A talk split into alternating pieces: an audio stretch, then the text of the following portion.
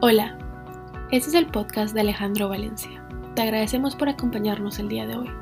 La palabra de Dios y el Espíritu Santo transformaron la vida de Alejandro y a través de este podcast espera que otras personas conozcan a Dios. Nuevamente, gracias por acompañarnos y esperamos que disfrutes la charla.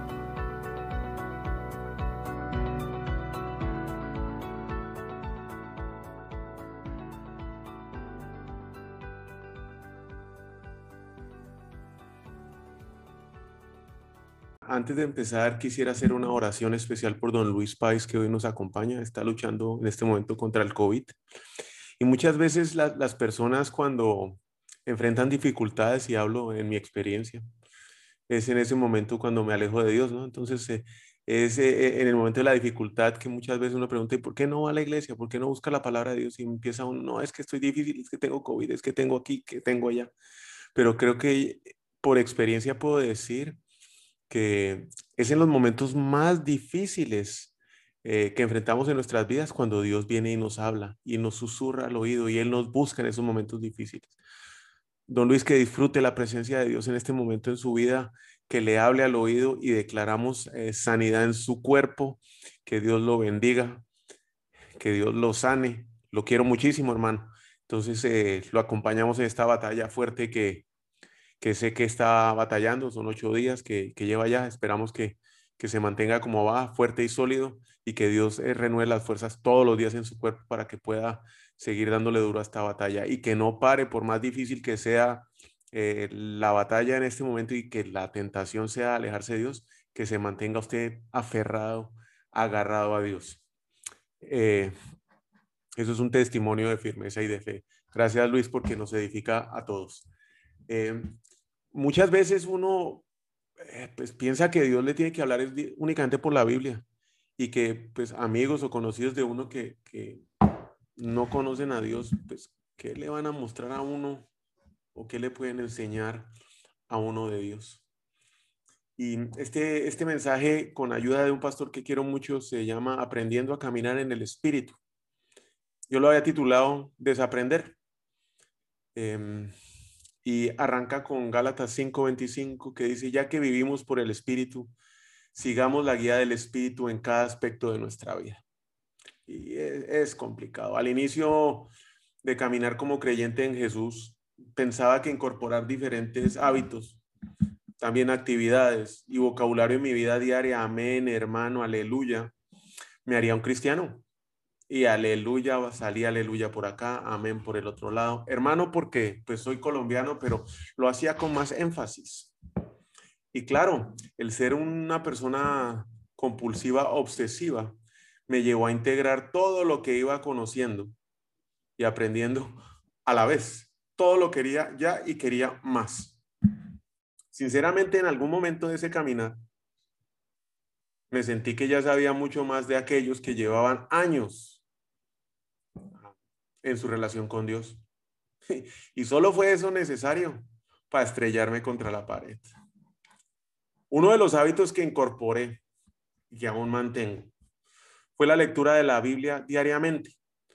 Obviamente que hacerlo en mis propias fuerzas hubiera sido imposible y, como no estaba tan claro cómo funciona el Espíritu, eh, el Espíritu Santo en mi vida, pues me fui a las aplicaciones del teléfono, bajé una aplicación, un plan bíblico y esta aplicación le ponía a un recordatorio con alarmas de lo que debía leer y cuándo debía leer. No entendía, pero era nada. Los primeros libros de la Biblia pueden llegar a ser bien interesantes. Es una historia fascinante. Pero el vocabulario, sin importar qué versión de la Biblia utilice, desde la Reina Valera de 1915 hasta la traducción del lenguaje actual, sigue siendo supremamente complicado. Otro de los hábitos que incorporé y que fue una parada en seco y me dolió mucho más y me costó mucho más fue la de, los, las de las notificaciones en el teléfono. Me fui al menú de configuraciones, notificaciones, y cuando usted hunde ese notificación le da tres opciones para previsualizar sus notificaciones. La de siempre, que la tenía abierta, la de cuando está bloqueado el teléfono y la de nunca. Y me fui por nunca. Y como me dolió. al principio me la pasaba mirando ese teléfono constantemente y nadie me quería, no tenía una sola notificación. Es una adicción tremenda. Esto empezó en el 2019 y a, las, a los pocos meses de, eh, empezó en el 2019 mi caminar con Dios y, el incorporar estas eh, dos, bueno, muchas más incorporé eh, de, las, de los hábitos. Y a los pocos meses empecé a ver que algunas personas tenían un trato diferente conmigo. Eran más amables, a pesar de las muchas veces que los había insultado, los había maltratado, había sacado mi soberbia, arrogancia, eh, prepotencia con ellos en el pasado. Y claro, dije, ve, estos también se volvieron cristianos, se volvieron creyentes. Y sin dejar la duda, llegué y dije, bueno, voy a preguntarles, ¿vos te volviste cristiano o qué fue lo que pasó que ahora son mucho más amables conmigo? Y la respuesta fue contundente, no, no, no, Alejandro, yo sigo siendo el mismo man que usted conoció antes. Es más, yo era cristiano hace 10 años. Otros me contestaron, no, yo soy aquello, yo soy aquella, yo persigo esta religión, yo no creo en nada, pero en mí, lo que era claro es que en mí, cada uno de ellos me decía, nada ha cambiado. El tiempo pasaba y claro, esa duda persistía en mi cabeza dando vueltas. ¿Qué, qué será? ¿Por qué esta gente me trata a mí mejor? y seguía incorporando hábitos nuevos y hábitos nuevos que me harían mejor creyente. Dios tiene maneras hermosas de hablarle a uno y algunas veces muy dolorosas para llamar nuestra atención, porque generalmente nosotros no queremos oír por las buenas y efectivamente eso fue lo que pasó. Una mañana llamo a un amigo y le digo, vamos a tomar un café. A los seis meses de ya llevar, seis, siete meses de llevar este proceso. Llevaba muchas horas de lectura bíblica, libros de referencia en paleta, diferentes escritores, había ido a servicios, no solo a la iglesia a la cual asisto, sino a mil iglesias porque me conectaba, veía tres, cuatro, cinco servicios el fin de semana, alabanza. Y fue sentado en la San Martín en Guatemala, en la zona 10, desayunando. Un desayuno que terminó, por cierto, a las 3 de la tarde con un amigo que quiero muchísimo, que quiero muchísimo y que conozco hace más de 20 años, 20 años con el cual hemos conocido eh, y compartido, hemos conocido países, hemos viajado, hemos compartido diferentes gustos y actividades. Cuando mi amigo llega y me dice, mire hermano, Alejandro, yo soy agnóstico. Yo ya llevaba de las tres horas hablando dos horas cincuenta. Cuando me dice, yo soy agnóstico. Yo soy agnóstico. Y en ese momento, Dios, por medio de mi amigo, empezó el tratamiento. Con la confianza que le tengo a mi amigo y haciendo alarde de mi completa y total ignorancia, le pregunto, ¿qué es eso? Y el hombre con paciencia y mucho amor me explica. Y para cerrar el tema, porque llevamos almorzando y eran las 3 de la tarde, me dice, mire Alejandro, gracias por todo lo que me cuenta. Yo lo respeto y lo conozco bien, bien, bien, bien. Y sé de qué pata cojea. Sé además que es apasionado con muchas cosas, como ahora lo está con Dios, como también lo he visto apasionado con las motos, con las lanchas, con los carritos de montaña. Y mire, eso me sacó un listado de pasiones que él me había conocido. ¿Sabe qué? Puede ser posible que yo llegue a conocer a Dios cuando lo vea a usted bastante tiempo, dejando de hacer lo que usted hacía antes en el negocio, en las relaciones con los demás. Cuando los negocios los haga sin mentir, los haga sin manipular, sin cabecear a los otros, que no todo sea para usted. Cuando usted quiera, como usted quiera, poniéndose usted primero. Cuando deje de sacar provecho, sin importar qué pase con los demás. Y especialmente cuando ese fuego que veo que usted tiene hoy se mantenga y no empiece a cambiar su relación con Dios como cambió las motos por las bicicletas. A trago amargo deje pasar. ¿Cómo quiero a mi amigo? Me dijo que se iba a conectar, sigue siendo agnóstico. Entonces vamos a ver si se conecta hoy. Y no crea que entendí el mensaje ahí mismo. No, no, no entendí. Tomó más tiempo. Y creo que apenas hoy, después de una semana de estar dándole vueltas a la cosa, que ha sido una semana intensa, puedo resumir lo que mi amigo me dijo hace casi ah, dos años de la siguiente manera. Lo más difícil de andar como creyentes no es lo nuevo que tenemos que incorporar en nuestra vida. Lo más difícil es desaprender lo que hacíamos. Porque comer libro, cantar alabanzas, ir a la iglesia, decir hermano, aleluya, eso lo podemos incorporar. Ahora vamos a quitarnos los malos hábitos. Y eso sí es aprender a caminar. Ir desaprendiendo lo que por años hacíamos considerando que era correcto. Porque me servía, porque me era cómodo para mí. Porque no siempre lo que es cómodo para mí o suave o me beneficia, me ayuda a caminar con Dios. Hebreos 12:3. Tracen un camino recto para sus pies, a fin de que los débiles y los cojos no caigan, sino que se fortalezcan. Sin darme cuenta, Dios ya estaba obrando en mí. El hecho de haber quitado las notificaciones a los pocos meses me dio una libertad que definitivamente hoy no cambio por nada. No estar atento ni a las llamadas, menos a los WhatsApps o las redes sociales, me dio un tiempo libre que empleé y aún hoy empleo en conocer un poco más de Dios. Mis relaciones em, personales empezaron a cambiar. Tardé en darme cuenta de que el que había cambiado era yo. Siempre pensaba que los demás eran los que se estaban volviendo cristianos. No, el que cambió fui yo, sin proponérmelo, sin siquiera darme cuenta, ni mucho menos saber por qué lo estaba haciendo. No me esforcé en hacerlo, no lo planifiqué.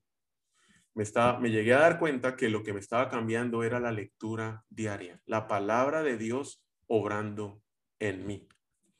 Día a día iba haciendo en mi vida muchas cosas que yo antes no hacía. Ya no salía una mala palabra de mi boca claro, tampoco era muy consciente que lo estaba haciendo. Manipular, cobrar en euros lo que eran quetzales, eh, eran cosas que tampoco me salían, que antes eran naturales. Tampoco era muy consciente yo de ese cambio que estaba teniendo, pero las personas cercanas, las que me conocían, que me conocían por años y con los que tenían un trato constante, o con, yo tenía un trato constante con ellos, lo empezaron a ver. Lejos, estoy bien lejos de haber aprendido a caminar como debe ser. Porque constantemente me caigo y fallo. Y espero que mi amigo no se desanime. Pero tengo claro una cosa, tanto para mí como para mi amigo, el cambio no es por lo que hagamos nosotros en nuestras fuerzas o hagamos por los otros. El cambio solo lo produce el Espíritu Santo, que es Dios en nosotros. No existe otra forma.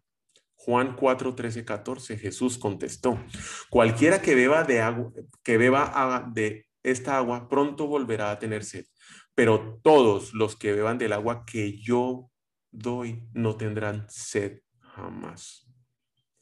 Esa agua se convierte en un manantial que brota con frescura dentro de ellos y les da vida. Soy testimonio vivo de esa palabra obrando en mí. El Espíritu Santo quien nos vivifica, es el que nos vivifica. Las cosas de Dios no nacen del hombre. Las cosas de Dios nacen de Dios. Y un toque del Espíritu Santo nos lleva a nacer de nuevo. Juan 7:38. Todo el que crea en mí puede venir y beber. Esa es la única condición. Crea en Jesús. Pues las escrituras declaran, de su corazón brotarán ríos de agua viva. Salvación igual a Jesús. Cuando creo en Dios, Él me va a llenar y nos va a llenar para poder repartir a diestra y siniestra. Son varios regalos los que da el Espíritu Santo, no da solo uno. Pero hoy vamos a hablar de la guianza, guiados por el Espíritu Santo, para desaprender lo que hacíamos antes. Romanos 8:14 dice, pues todos los que son guiados por el Espíritu de Dios son hijos de Dios. Nosotros generalmente llegamos a tomar decisiones basadas en emociones o circunstancias, ¿sí? Pero las decisiones se deben tomar por convicción, no por emoción. Y las convicciones se confirman en oración. Y no voy a salir del cuarto hasta que no tenga la confirmación por parte de Dios con su palabra de la decisión que deba tomar grande o pequeña. La tarea se completa en la oración en el cuarto, con Dios. Ahí hacemos la tarea completa. Pero los que obedecen la palabra de Dios demuestran verdaderamente cuánto lo aman. Así es como sabemos que vivimos en él. Primera de Juan 2.5. Y para desaprender lo aprendido, la mejor forma de hacerlo, y hablo por experiencia, es dejarse guiar, es dejarse llevar por el Espíritu Santo y especialmente obedecerlo. En cuántas embarradas por, total, por tomar decisiones por emoción, y embarradas es una palabra porque veo que somos de muchos países acá que utilizamos en Colombia cuando metemos las patas y nos equivocamos en una decisión. En cuántas embarradas por tomar decisiones por emoción por convicciones sin confirmar con Dios o porque nos creemos más sabios, hemos estado. ¿En qué lugares hemos metido los pies? Y una vez ya adentro pensamos, ah, ¿qué fue lo que hice? ¿Por qué me deja llevar? Y esta, pero qué bruto soy, qué bruto soy. Ah, esa la usado muchísimo. ¿En qué caminos han estado nuestros pies? caminos de bien o caminos de mal. Y por esos caminos de mal, ¿cuántas cicatrices tengo no solo en los pies, por los accidentes? Caminos que nunca debí transitar, decisiones que nunca debí tomar en el momento en que estaba emocionalmente mal. Para caminar en el espíritu, y aquí es donde debemos empezar a tomar nota, lo primero que debemos hacer es, debo cuidar por dónde camino. Y para hacerlo de una forma correctamente, es que debo estar dispuesto a seguir a Jesucristo. Proverbios 14, 12. Delante de cada persona hay un camino que parece correcto, pero que termina con muerte. Proverbios 6, 16 y 18. Hay seis cosas que, que el Señor odia. No, son las siete que detesta los ojos arrogantes, la lengua mentirosa, las manos que matan al inocente, el corazón que trama el mal, los pies que corren a hacer lo malo. No piensan, no reflexionan, no lo ponen en oración. Corren a hacer lo malo. Proverbios 4, 26, 27. Traza un sendero recto para tus pies. Permanece en el camino seguro. No te desvíes evita que tus pies sigan el mal. Proverbios 6, 28. Y en ese libro de Proverbios está hablando sobre todo el tema sexual. ¿Podrá caminar sobre carbones encendidos sin apoyarse los pies? Pues claro que se va a quemar las patas. El que se mete con la tentación, quemado sale. No hay manera de huir, de, eh, manejar la tentación si no es huyendo de ella o habiendo tomado la decisión antes de enfrentarla.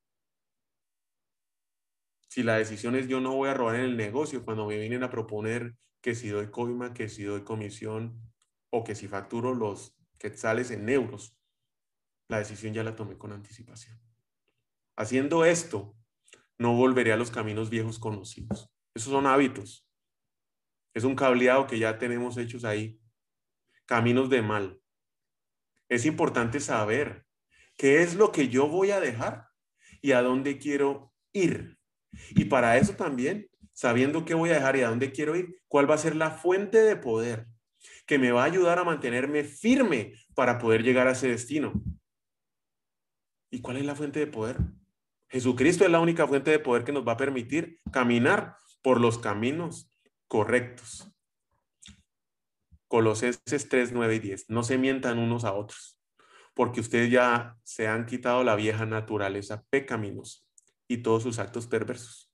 Vístanse con la nueva naturaleza y se renovarán a medida que aprenden a conocer a su creador y se parecen más a él. Esa es la experiencia que llevo viviendo en dos años. No es cuánto libro como, no es cuánta iglesia voy y me presento, no es cuánta alabanza he hecho. Sí, sí lo hago, porque lo hago con gusto para alabar y servir a Dios. Es permitir y aceptar que Jesucristo sea el Rey que controle mi vida. ¿Está usted dispuesto a que Jesús guíe sus pasos? Porque para el que el cambio se mantenga, como dijo mi amigo en ese desayuno, mantenerse en ese cambio y no cambiarlo por bicicleta, debo ser dirigido por el Espíritu Santo, teniendo a Jesucristo como nuestra fuente de poder. No es en nuestras fuerzas, no son nuestras convicciones, mucho menos nuestras emociones. Dos, para poder caminar en el Espíritu, debo estar dispuesto a ser obediente y dejar que Jesucristo guíe mis pasos. Deuteronomio 11:24. Todo lugar que pises con la planta de tus pies será tuyo. ¿Cuántas veces no hemos recitado ese versículo? Tus fronteras se extenderán desde el desierto en el sur hasta el Líbano, en el norte y desde el río Éufrates al oriente hasta el mar Mediterráneo en el occidente. Muchas veces hemos escuchado ese versículo. Es más, lo proclamamos. Lugar que pise, voy a entrar, esto va a ser mío. Pero no somos conscientes que unos versículos antes hay una condición. Y nos quedamos pensando que sin condición, pues donde pise va a ser mío. Y la condición es la siguiente, Deuteronomio 11, 22. Asegúrate de obedecer todos los mandatos que te entrego. Demuéstrales amor, demuéstrale amor al Señor tu Dios, andando en sus caminos y aferrándose a Él. Caminar la senda, la senda corriente, correcta significa obediencia.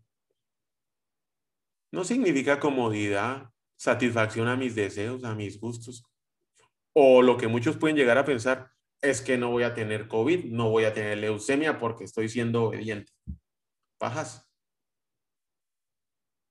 Caminar la senda correcta significa obedecer. Y Dios nos corrige porque nos ama cuando nos desviamos del camino. ¿O quién va a permitir que su hijo se va a tirar del barranco? Felices aquellos a quien tú disciplinas, Señor. Aquellos a los que les enseñas tus instrucciones.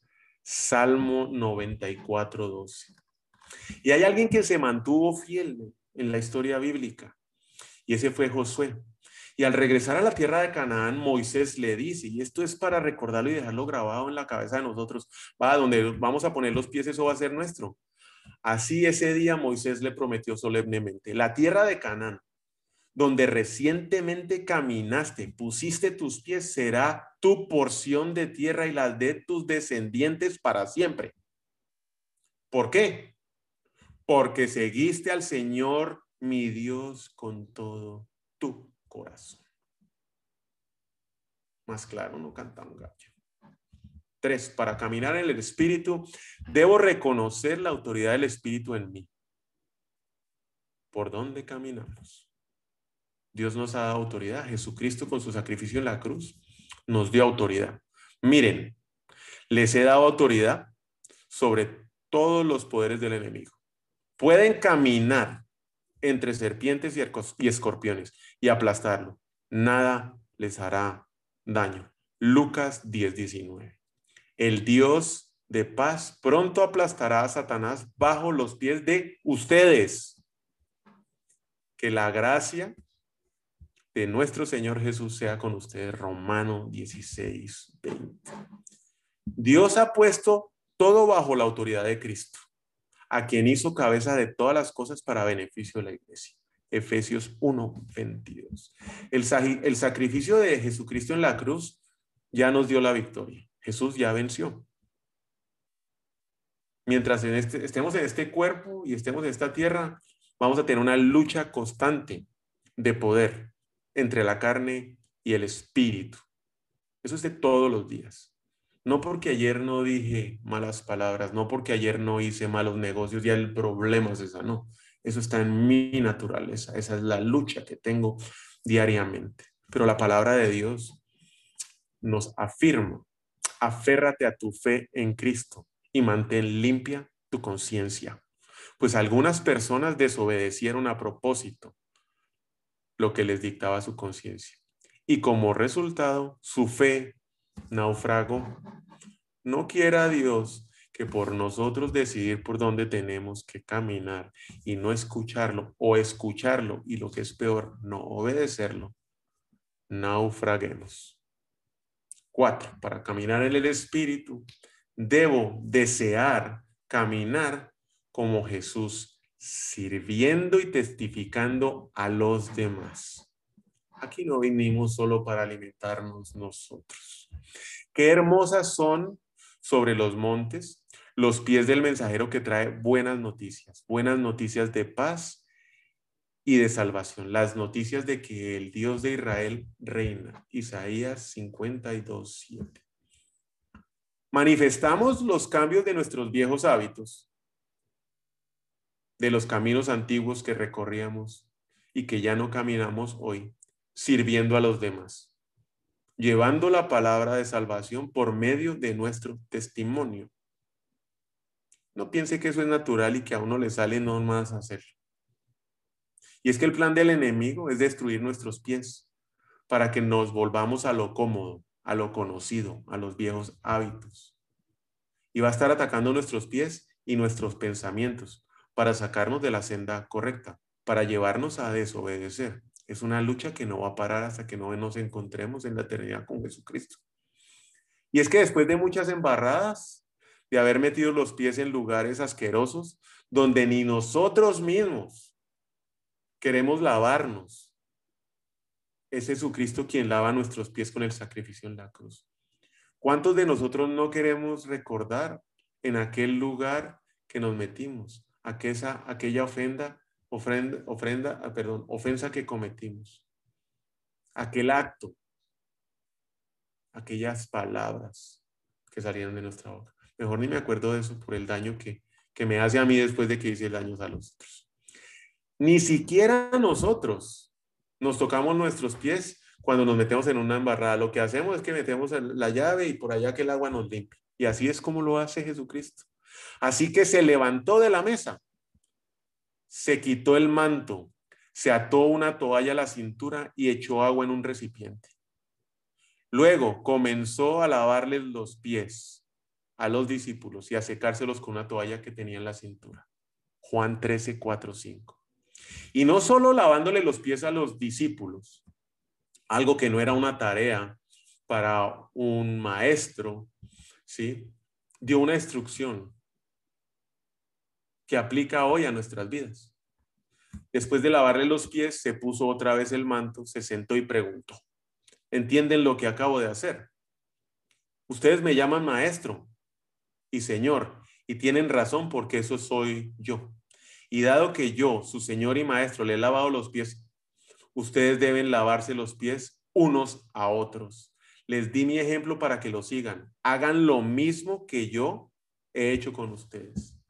Yo sigo orando por mi amigo para que pronto pueda experimentar el amor y la paz que viene de Dios, que pueda vivir en la presencia de Dios todos los días mientras esté aquí en la tierra y que es algo que no entiende el mundo y que muchas personas lo pueden tildar a uno de loco apasionado.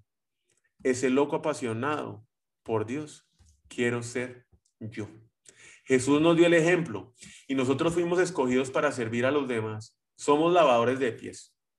Lavar los pies a los demás no es algo que naturalmente queramos hacer y es solo por medio del poder de Cristo lo que Jesús hace en nosotros y es por ese poder que lo podemos hacer. Él es la fuente de poder. Y es allí cuando estamos lavándole los pies a los demás que nuestro testimonio de amor permite que el Espíritu Santo obre en nosotros y en los demás.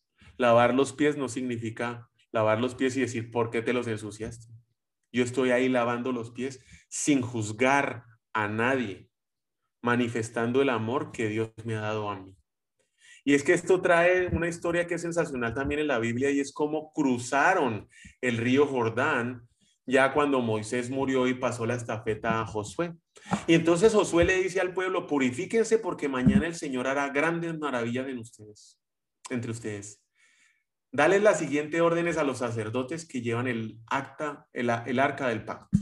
Cuando lleguen a la orilla del Jordán, den unos cuantos pasos dentro del río y deténganse ahí. Los sacerdotes llevarán el arca del Señor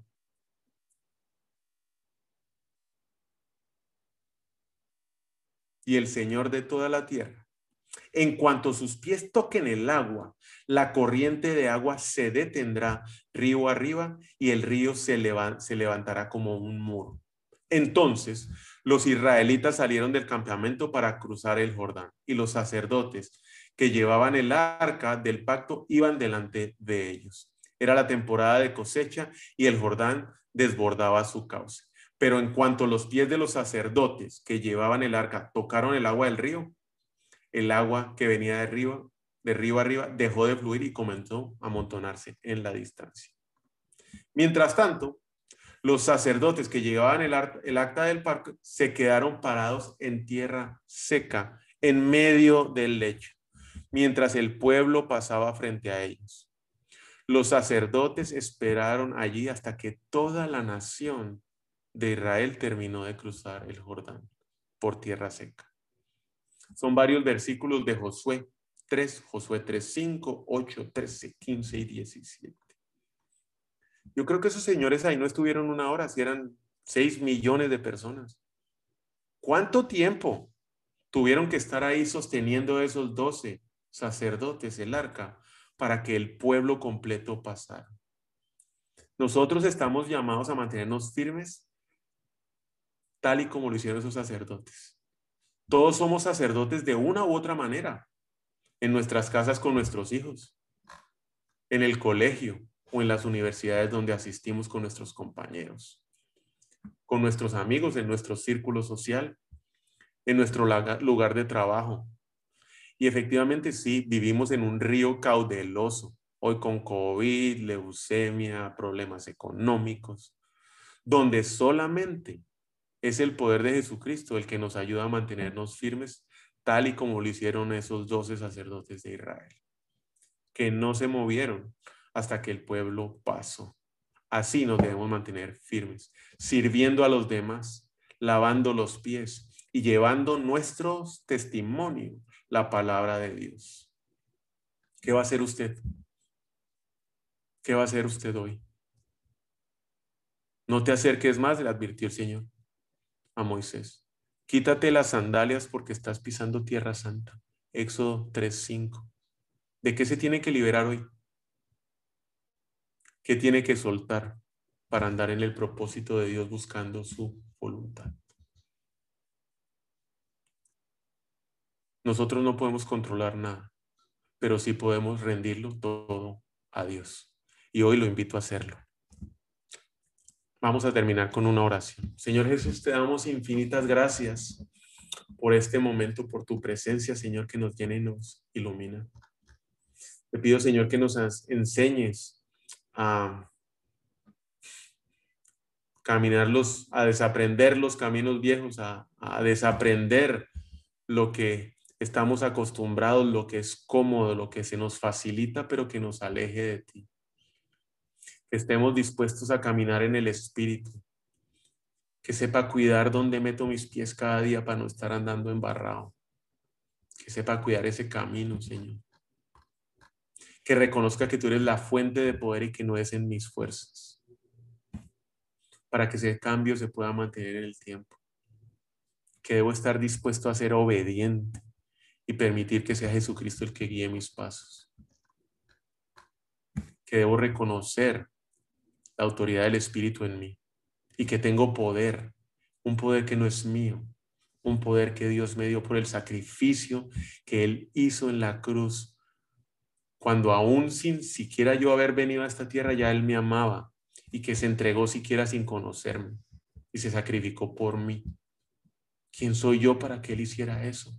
Pero por ese sacrificio me dio el poder y la autoridad del Espíritu por donde camino diariamente, poder que me permite derrotar a los enemigos y aplastarlos. Dame ese deseo ardiente de caminar como Jesús, lavando pies y testificando. Que sea mi testimonio, Señor, no mis palabras, que sea mi testimonio. Lo que permita que en mí los demás te vean a ti. Y los que tal vez hoy desean entregar su vida a Jesucristo, los animo a que hagan esta breve oración. Eh, Señor Jesús, reconozco que he pecado, reconozco que he fallado, que no he sido obediente y que he caminado caminos que no son de bien. Te abro mi corazón, te invito a que seas el Rey y Señor de mi vida. Te entrego todos los deseos de mi corazón, deseos de poder, deseos de honra, deseos de gloria, para que seas tú, Señor, el que los tiene. Te entrego la llave de mi vida para que tú tomes el control. Todo lo anterior en el nombre de Cristo Jesús. Amén.